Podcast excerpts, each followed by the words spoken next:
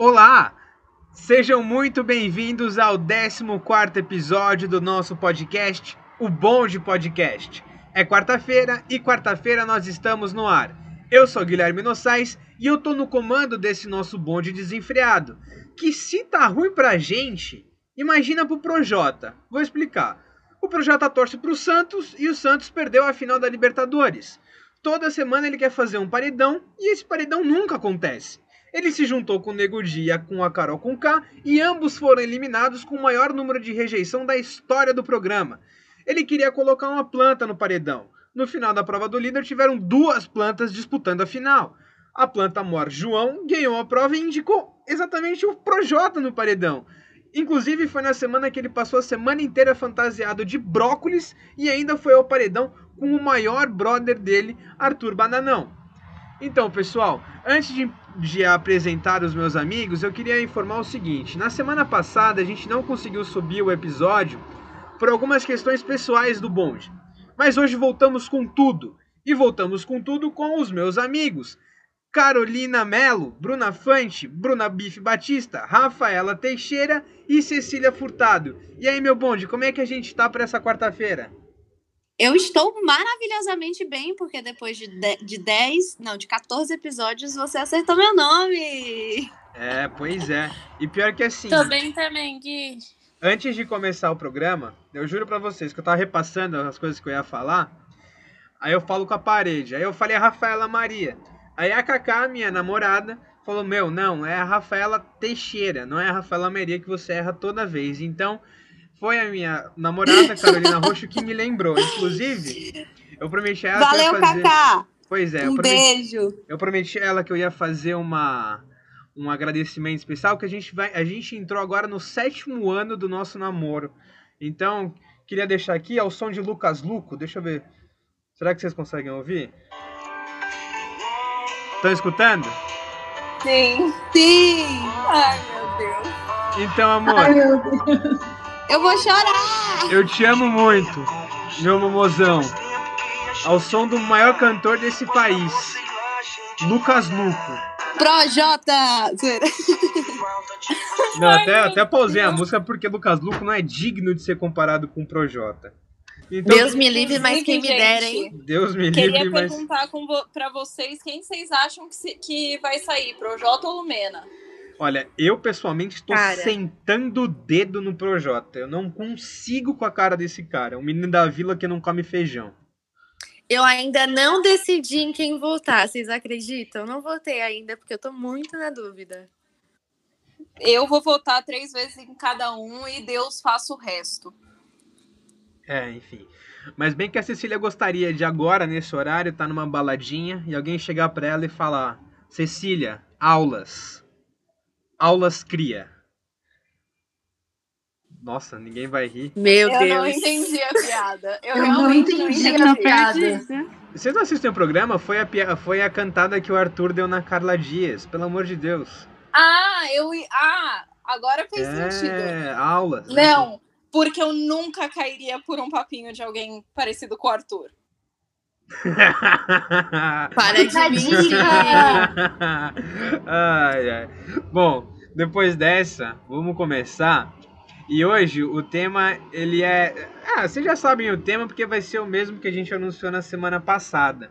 Que é autoinseminação caseira. E o tema será apresentado por justamente a Cecília Furtado.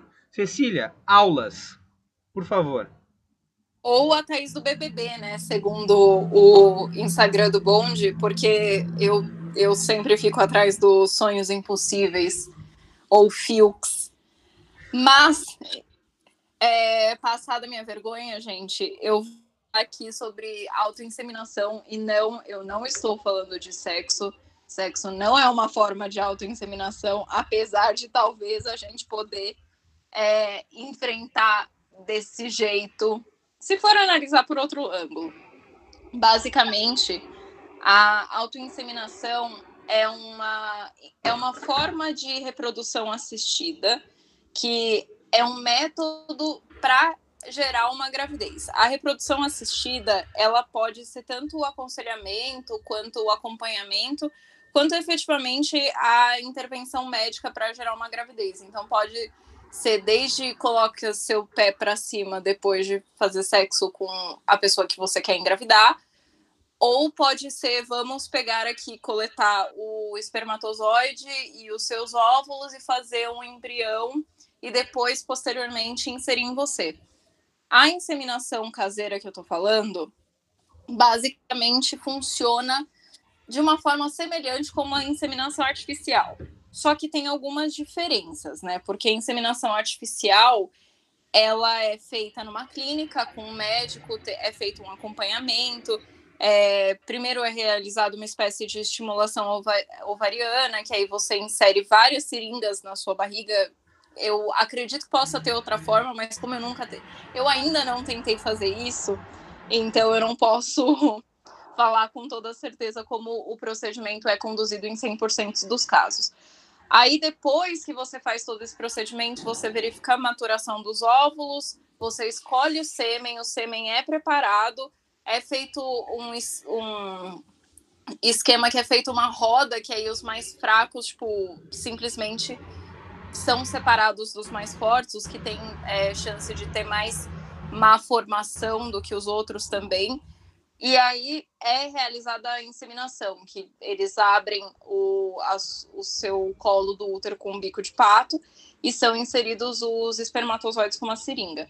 Esse procedimento, quando até mesmo quando ele é feito por um médico, ele é feito com muito cuidado, porque se você é, colocar a seringa com errado, você pode causar uma ferida no colo do útero e pode gerar hemorragia, infecção, tudo.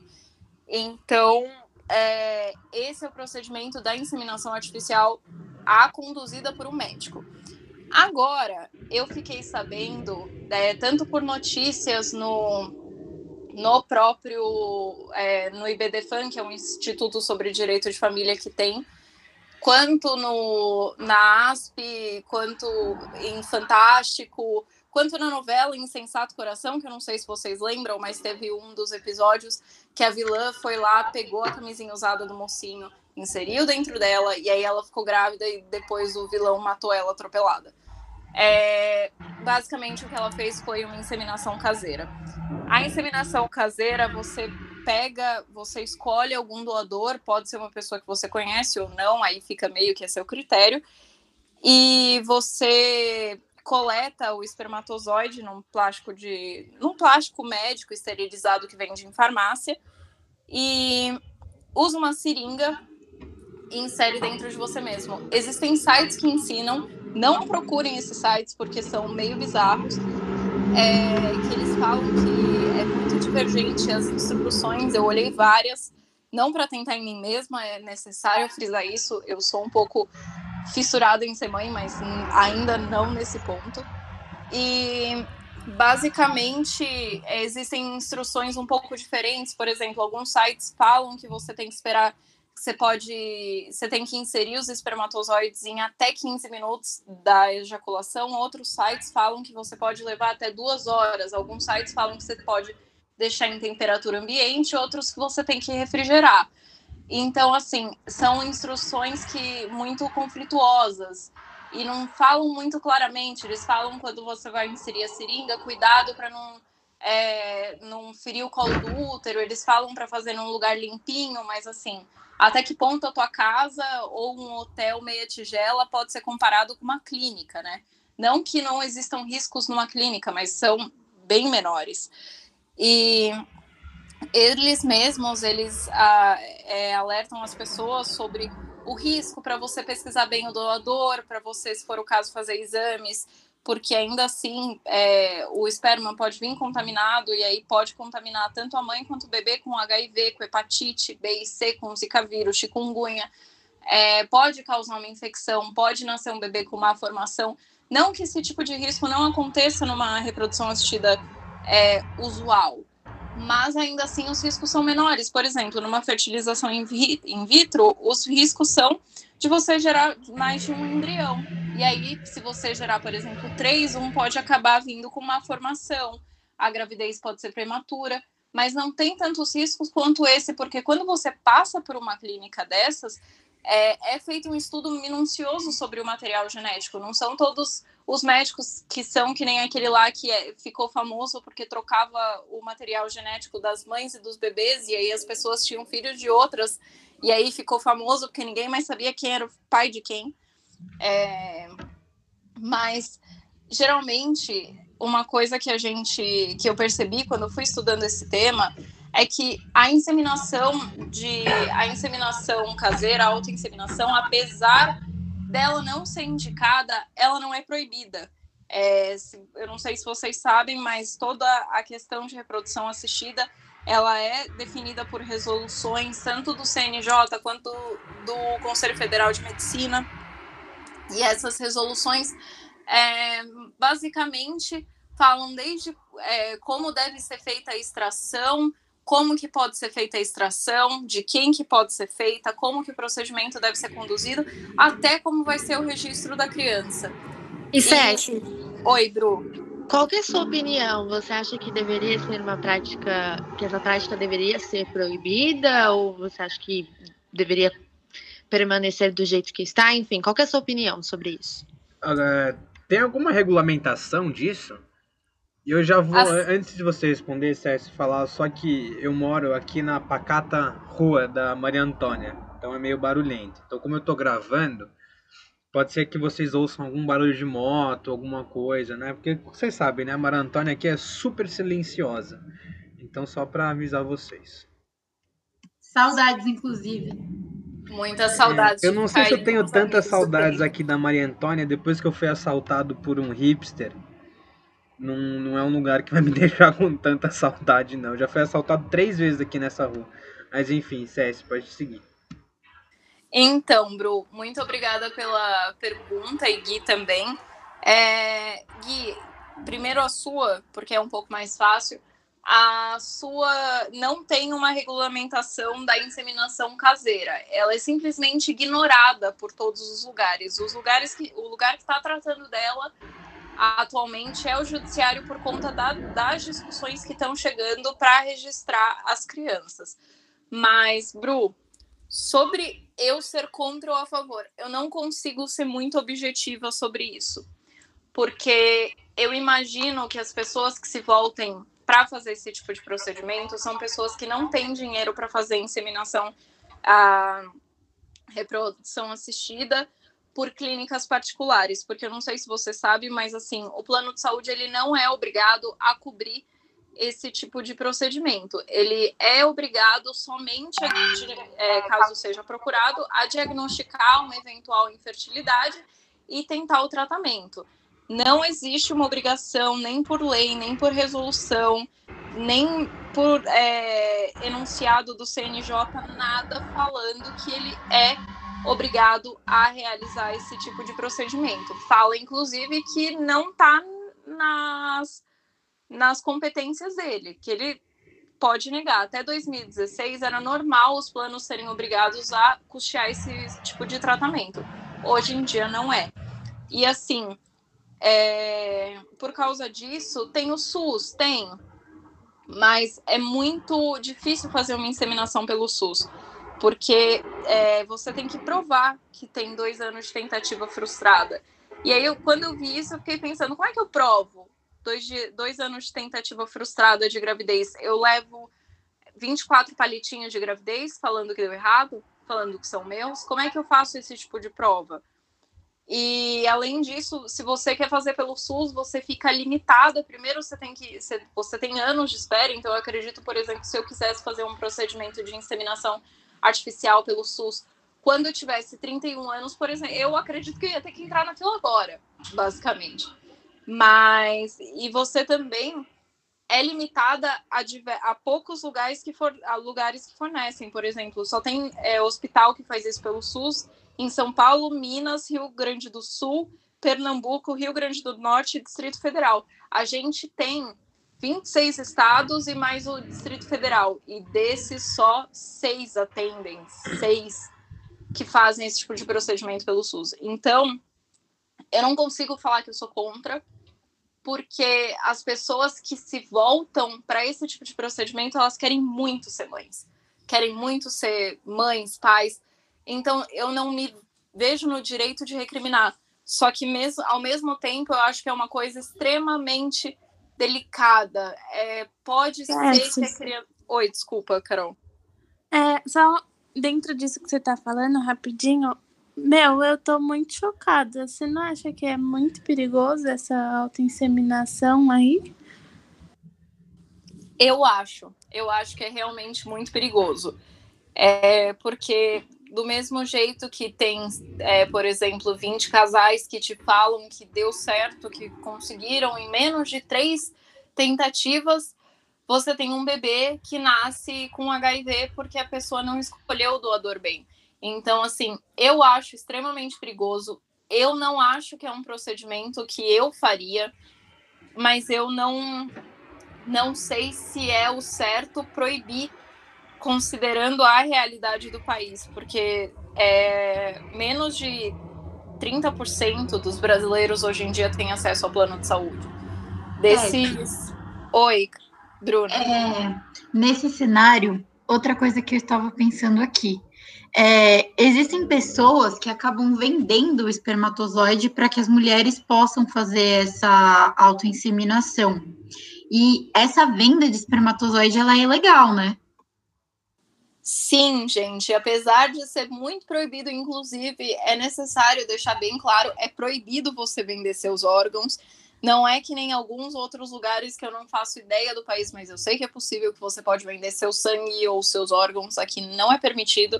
E o espermatozoide, ele meio que se enquadra como fluidos corporais junto com sangue. Então é muito proibido. Só que nesses grupos de Facebook que ensinam a fazer esse procedimento, Inclusive, tem gente oferecendo seus serviços. É, é, a gente, o Gabriel, que infelizmente não pôde estar aqui hoje porque ele me odeia, ele mandou uma notícia alguns dias atrás falando sobre uma, uma clínica improvisada que é oferecida para as pessoas. É, que aí a mulher paga um valor simbólico de 100 reais, recebe o espermatozoide do dono da casa recebe um quarto café da manhã, banho, jantar, tudo. E aí ela faz o, a inseminação lá. Eu, por exemplo, considero isso uma clínica clandestina. Então deveria ser fechada. Porque ele está vendendo fluido corporal. Ele pode até argumentar que ele está servindo um serviço de hotelaria, mas não é o caso. As pessoas vão lá para fazer procedimentos que né, teoricamente deveriam ser feitos numa sala estéreo, num ambiente por um médico. Não é todo mundo que é qualificado para esse tipo de coisa. Sucesso. Aliás, alguém ia fazer alguma pergunta? Acho que eu cortei alguém, sim ou não? Acho que não. Não, então vou fazer. Primeiro que eu acho que os nossos ouvintes entenderam bem o que é prestar os serviços no caso de venda de espermatozoide. Segundo, eu queria fazer uma pergunta que a você disse que a inseminação artificial existem várias, vários tipos de regulamentação, né? Pelo CNJ uh, eh, e tudo mais. Pelo fato da inseminação artificial não ser regulamentada, alguns direitos que, por exemplo, o nascido tem na, na inseminação artificial, como, por exemplo, reconhe é, o reconhecimento do doador, pode ser reconhecido também no caso de inseminação caseira? Então, Gui, é, essas resoluções, na verdade, elas existem para inseminação artificial, para inseminação artificial desde que seja conduzida por uma clínica. A inseminação artificial caseira não existe resoluções que controlam. É, nas inseminações artificiais normais existe a possibilidade do, é, do doador assinar um termo falando que ele não quer que a identidade dele seja revelada. E nesse caso, assim, é um pouco complicado porque segue mais ou menos o mesmo princípio. Na inseminação caseira, você também pode pedir, pode assinar um termo falando que o você não quer ser reconhecido como pai, proibindo o contato e tudo mais. Isso inclusive indicado por advogados nos sites do Google que eu achei, nos grupos de Facebook que você faça um contrato com um doador proibindo os dois de reclamar qualquer tipo de coisa e renunciando, inclusive, o direito à paternidade, o direito a reclamar como pai, reclamar alimentos e tudo mais. Só que os advogados mesmo que é, fazem que fazem esse tipo de instrução para as pessoas falam que esse contrato é muito delicado porque ele é inválido. E aí, porque ele está abrindo mão de direitos que são indisponíveis, né? É, basicamente, se eu faço uma inseminação é, caseira, por exemplo, com o seu esperma, Gui, e daqui a 10 anos você fica rico, milionário, e eu não consigo criar meu bebê, eu posso virar, pedir no judiciário uma, uma ação de reconhecimento de paternidade, vai ser provado que você é o pai, não vai ter documento falando que nenhum documento válido, por exemplo, falando que você abriu mão da sua paternidade, que você não pode ser reconhecido como pai, e você vai ter que me dar 30% dos seus ganhos. Eu acho que não é um jeito a gente tá lidando com direitos da criança, direitos da mãe, direitos do pai, e eu acho que para isso eu precisei, eu queria inclusive pedir a opinião da Rafa, pedir para ela falar um pouquinho sobre é, como é, os direitos à paternidade são indisponíveis, são inalienáveis, né? O famoso pátrio poder, que hoje em dia não é mais chamado pátrio poder, mas eu esqueci o nome, poder familiar. o, o, Isso mesmo, César. O, o, o, Rafa, antes de você entrar, já que só, só pra gente não perder o timing, a gente tá falando de venda de esperma, eu vou falar aqui a, a pergunta que o amigão me mandou, que ele tá escutando a gente ao vivo. É, o Gá perguntou: César, você concorda que a venda de esperma deveria ser ilegal? Eu concordo, porque se a venda de órgãos e de fluidos corporais é ilegal, você também, teoricamente, isso se enquadra. Então, eu acho que se fosse legalizar, tinha que legalizar meio que tudo. Ou pelo menos venda de sangue, não sei muito bem. Mas eu acho que sim, que deveria. Obrigado. Seguindo o que é a lei hoje em dia. Ah, acho que Rafa. Ah, eu não vejo nenhum problema. Eu acho que dependendo do, do que é doado, desde que não cause nenhum prejuízo efetivo para a pessoa, não, não vejo problema do cara querer vender o esperma dele. Eu acho que se fosse eu acho que uma sim. clínica, tudo bem, entendeu? Seria menos mal.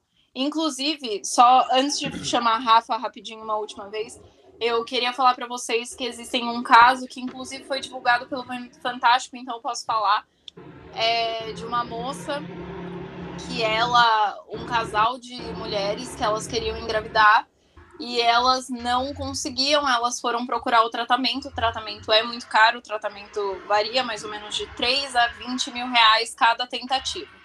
E aí, para conseguir um desconto, para não recorrer à inseminação é, caseira, elas doaram os óvulos e ganharam um desconto da clínica para conseguir fazer inseminação artificial.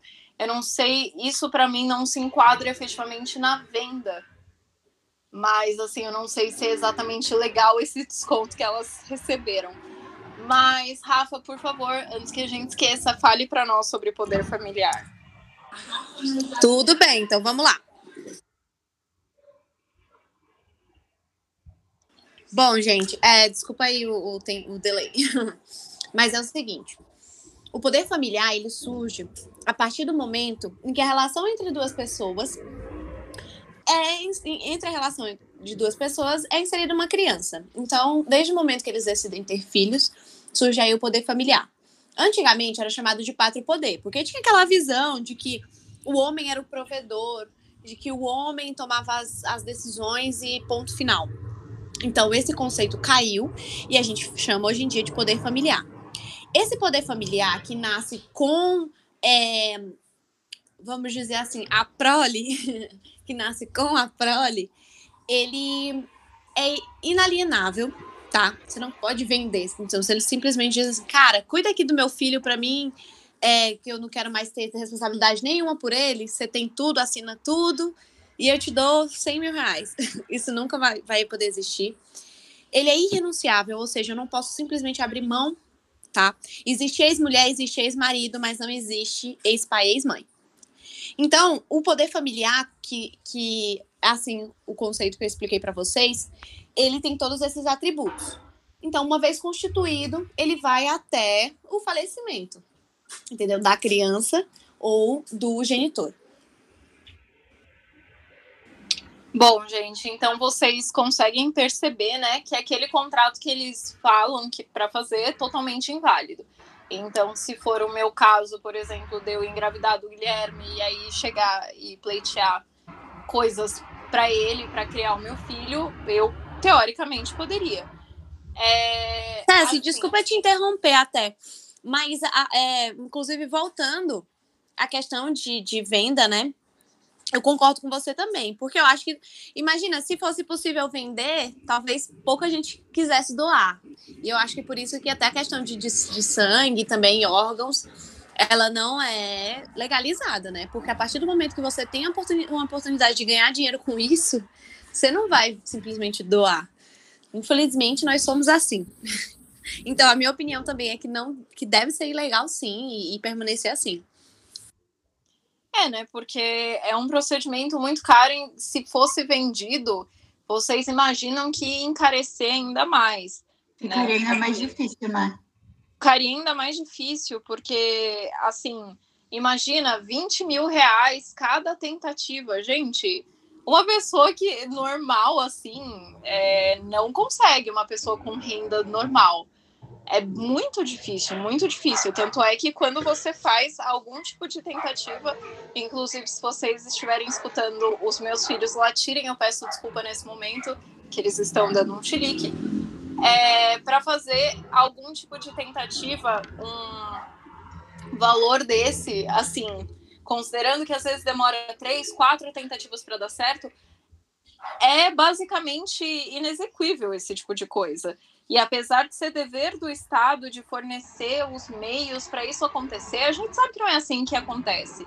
É um dever constitucionalmente previsto, mas assim, quais deveres que estão na Constituição que são respeitados 100% do tempo, sabe? É um pouquinho complicado. Então, isso, essa bola que, é, que a Fanti levantou sobre ficar mais caro é realmente, é, eu acho que é um dos motivos para não permitirem a venda.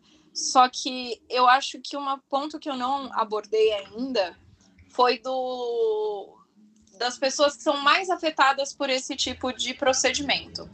As pessoas mais afetadas não são os casais heterossexuais ou as mães solteiras, porque, por exemplo, quando você chega é, sendo mãe solteira para registrar o seu filho, você não precisa do nome do pai, você não precisa declarar o nome do pai. Então você só chega e fala: o filho é meu, eu que botei no mundo, então é minha responsabilidade sem pai aqui, só avós é. biológicos. Oi, Bru. Então não precisa ter um registro de um pai na certidão da criança. Ou é, nem de um pai, é, só da mãe é o suficiente não precisa ter do pai. Isso é uma coisa assim que eu sei que existe há muitos anos, porque quando eu era criança tinha uma menina da minha escola que não tinha o registro do pai. Eu lembro porque a gente teve uma enquete de matemática e eu fui a única que levantei as crianças sem pais, entendeu? E tem gente que tem sorte, como eu, que tem dois pais. Mas é, quando você é uma pessoa voltando, quando você é uma mulher sozinha, você teoricamente não tem problemas para registro, porque você não é obrigada a falar que você concebeu com é, num potinho no seu quarto, né, com uma seringa. Casais heterossexuais eu também não vejo problema, porque você não precisa comprovar que você fez nenhum tipo de inseminação. Você só chega e fala assim: o filho é meu, estou registrando, e é isso. É, não tem problema nenhum. Ninguém vai presumir que a inseminação foi feita é, com, de forma de reprodução assistida ou se foi, na verdade, o, o bom e velho método. Só que tem um, é um tipo, tem um, uma forma de família, na verdade, que é mais afetada que as outras, que são os casais homossexuais compostos por mulher. Os compostos exclusivamente por homens não tem esse problema, porque gravidez entre o para gerar filho para dois homens é feito através de é, não é barriga de aluguel, né? O nome é barriga solidária porque você não pode alugar o útero de uma pessoa e pagar dinheiro por isso. É, basicamente é, um, é uma forma de reprodução assistida que é super difícil de se fazer.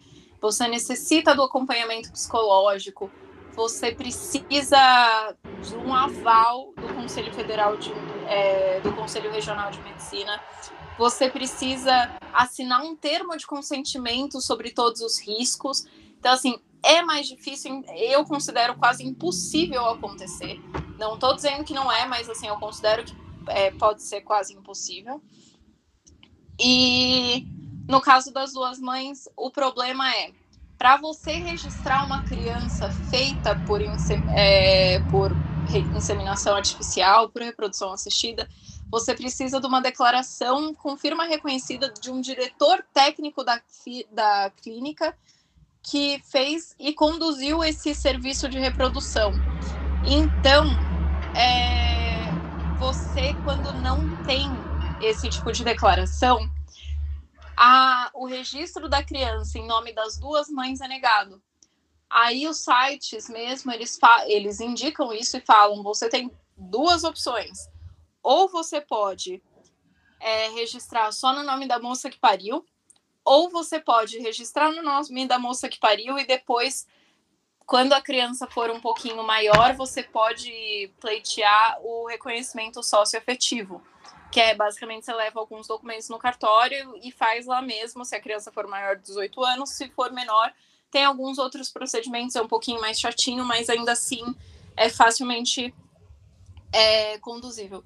Só que aí você pensa que as mulheres tem mulheres que vão por esse caminho e que elas não querem fazer esse tipo de registro, elas querem que as duas constem como mãe. E aí que está saindo, é daí que está saindo, na verdade, a intervenção judiciária, porque elas estão. É, existe uma lacuna nessa lei, né, que não fala as formas de reprodução, não especifica a forma de inseminação, consequentemente, ela não veda o registro da inseminação, é, da autoinseminação. Então, isso possibilita que seja feito o registro em nome das duas mães como mães biológicas. É... Só que isso é uma saída que está sendo encontrada só através do judiciário. Você pode conseguir ela com cartório. Nos sites que eu verifiquei, tinha um depoimento de um casal de mulheres que tinha conseguido amigavelmente conversando com o cartorário. Só que, né, é um procedimento, na maior parte das vezes, é um procedimento mais custoso, porque tem que recorrer ao judiciário, tem que fazer provar que foi isso, né? Então é um pouco mais difícil, é um pouco custoso, basicamente o custo que você não tem com a inseminação assistida, você tem contratando um advogado e pedindo esse tipo de coisa. Então é, é um pouco complicada toda essa questão, é basicamente uma faca com duas pontas. É, então, gente, alguém tem mais alguma dúvida, alguma coisa sobre o tema? Porque eu acho que eu já falei tudo que eu tinha para falar. É, eu ia fazer exatamente a mesma pergunta. Alguém tem algum comentário, alguma outra coisa para falar com a Cecília? Eu só tô, eu tô meio abismada até agora de que uma pessoa roubou no lixo e colocou dentro dela, mas tudo bem. Eu vou tentar digerir Mano, isso essa noite. Eu nem, eu nem sei se vocês vão saber, se vocês vão saber responder essa pergunta, mas eu tinha por mim que a partir do momento que o esperma saísse, né, tipo, se ele não tivesse quentinho, tipo, adaptado, prontinho, ele morria. Não? Tipo, ele vive. Sim, eu acho que o tempo de vida é muito. Eu achei curto. que tinha um tempo de vida muito curto. Seis segundos, sei lá. Não, eu ele pode chegar a viver por até três dias, gente. Então. Cuidado, galera. Agora, Cuidado. outra, outra enquete para vocês. Imagina, já que a gente não tem lá o bate-bola do Vini, né? Que o Vini tá na praia, tá de férias. Sabe aquelas fotos que você vê, tipo, o útero cheio de esperminha chegando? Sim. Você acha que, tipo, cada um desses espermas seria uma pessoa diferente ou não? Ou é, seria você? Óbvio que são pessoas. Gente, assim, biologia básica. É óbvio que são pessoas diferentes. Tanto é Azão, que azinho. Eu, os espermas são têm a, o cromossomo X e Y. Se eu tivesse nascido do cromossomo Y, eu seria um homem. Então, assim, tá aí a diferença. É, já é, é a famoso... diferença primária. É. Mas então, assim. Eu vou pedir desculpa para minha professora de biologia, que eu amava, que é a minha a, a Glória, Um beijo pra você, Glória. E aquela história, né, do xão, xão, xão, xizinho. Todo mundo passou por isso no vestibular.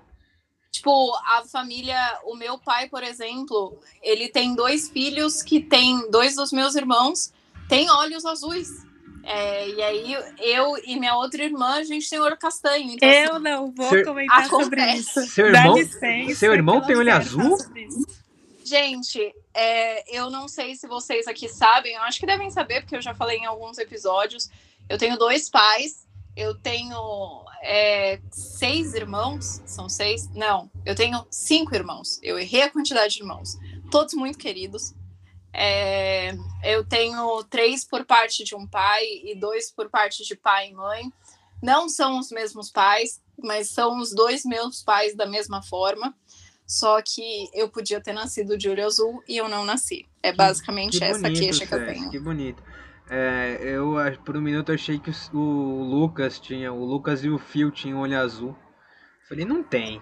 Não tem. Não, eles, eles não têm. Eles só não pra, nasceram com essa Só para vocês forte. ouvintes fazerem tipo, uma figura maior, o irmão da Cessi, que inclusive eu amo muito o Lucas, eu acho ele muito gente boa. Ele é a cara do Vin Diesel naquela foto da varanda com a pança para fora fumando um cigarro. Sim, é igualzinho. É, não é o Vin Diesel fora de forma. Ai, eu, ele vai ficar tão feliz escutando eu falei, não, eu já falei isso pra parte. ele. Eu já falei isso pra ele. Ele falou assim: não, tem gente que fala que é o Thor no, no, quando ele tá bad lá em algum dos filmes dos Vingadores que eu não assisto, que eu acho chato pra caramba. Mas enfim, posso. Olha. Os me... um, sim, um dos meus irmãos ele parece com Vin Diesel. É, isso é uma coisa, é uma crença popular entre pessoas que já foram meus amigos e que são atualmente. É, mas eu só queria encerrar, basicamente, o que eu estava falando com alguma coisa. É, é, se alguma. Eu espero muito que esse episódio chegue em algum casal ou mulher solteira que está tentando engravidar e que vai recorrer a esse método. Porque quando eu pesquisei, né, apareceram vídeos no YouTube ensinando, apareceram notícias de camareira que fica milionária ao engravidar, de homem que se hospedou no hotel e que ela pegou o esperma no lixo e ela inseminou nela mesma e o bebê ganhou 200 mil dólares de pensão. É, mas também eu espero muito que chegue em alguém e que a pessoa entenda efetivamente os riscos do que ela está fazendo e que ajude a tomar a decisão. Eu não falo que eu não faria porque eu não cheguei nesse tipo nesse ponto. Eu não cheguei a estar desesperada por um filho sem um parceiro, na verdade, eu já cheguei, né? Mas eu ainda não estou na idade de estar de tá desesperada por um filho de forma a fazer qualquer coisa. Então, é, eu espero muito que isso ajude a pessoa a tomar a decisão. E acho que é isso que eu tenho para falar, porque eu acho que hoje eu me expus demais. Eu expus a minha família, eu expus os meus pais. E acho que um pouquinho a minha mãe também.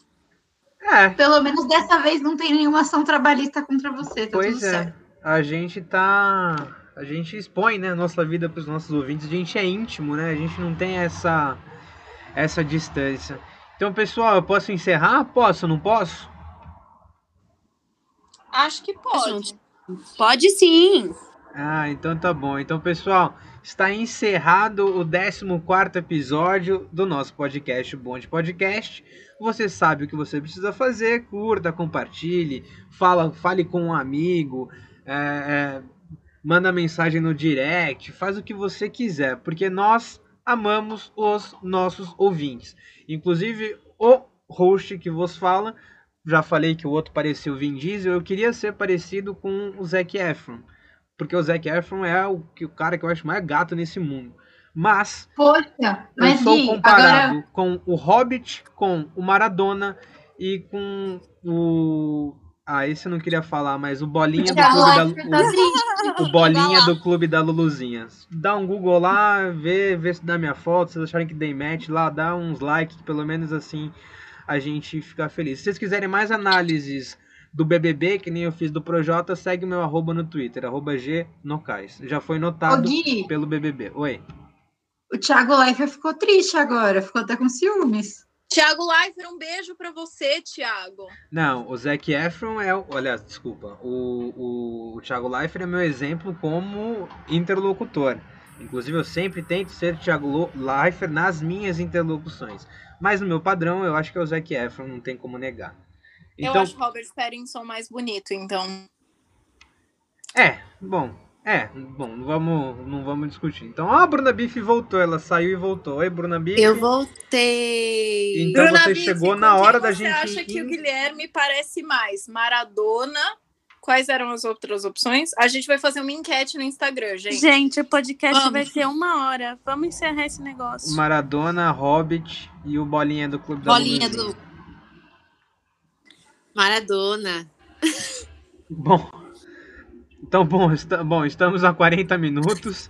Vamos cortar o, o ouvido dos nossos o, o ouvido dos nossos ouvintes. Essa hora já deve estar sangrando já, já deve ter tacado o celular na parede. Mas enfim, vamos lá, pessoal, vamos dar tchau e vamos para a próxima. Tchau, tchau. Tchau, pessoal. Boa Tá, semana. gente. Curte, Beijo, comenta e papai. compartilha.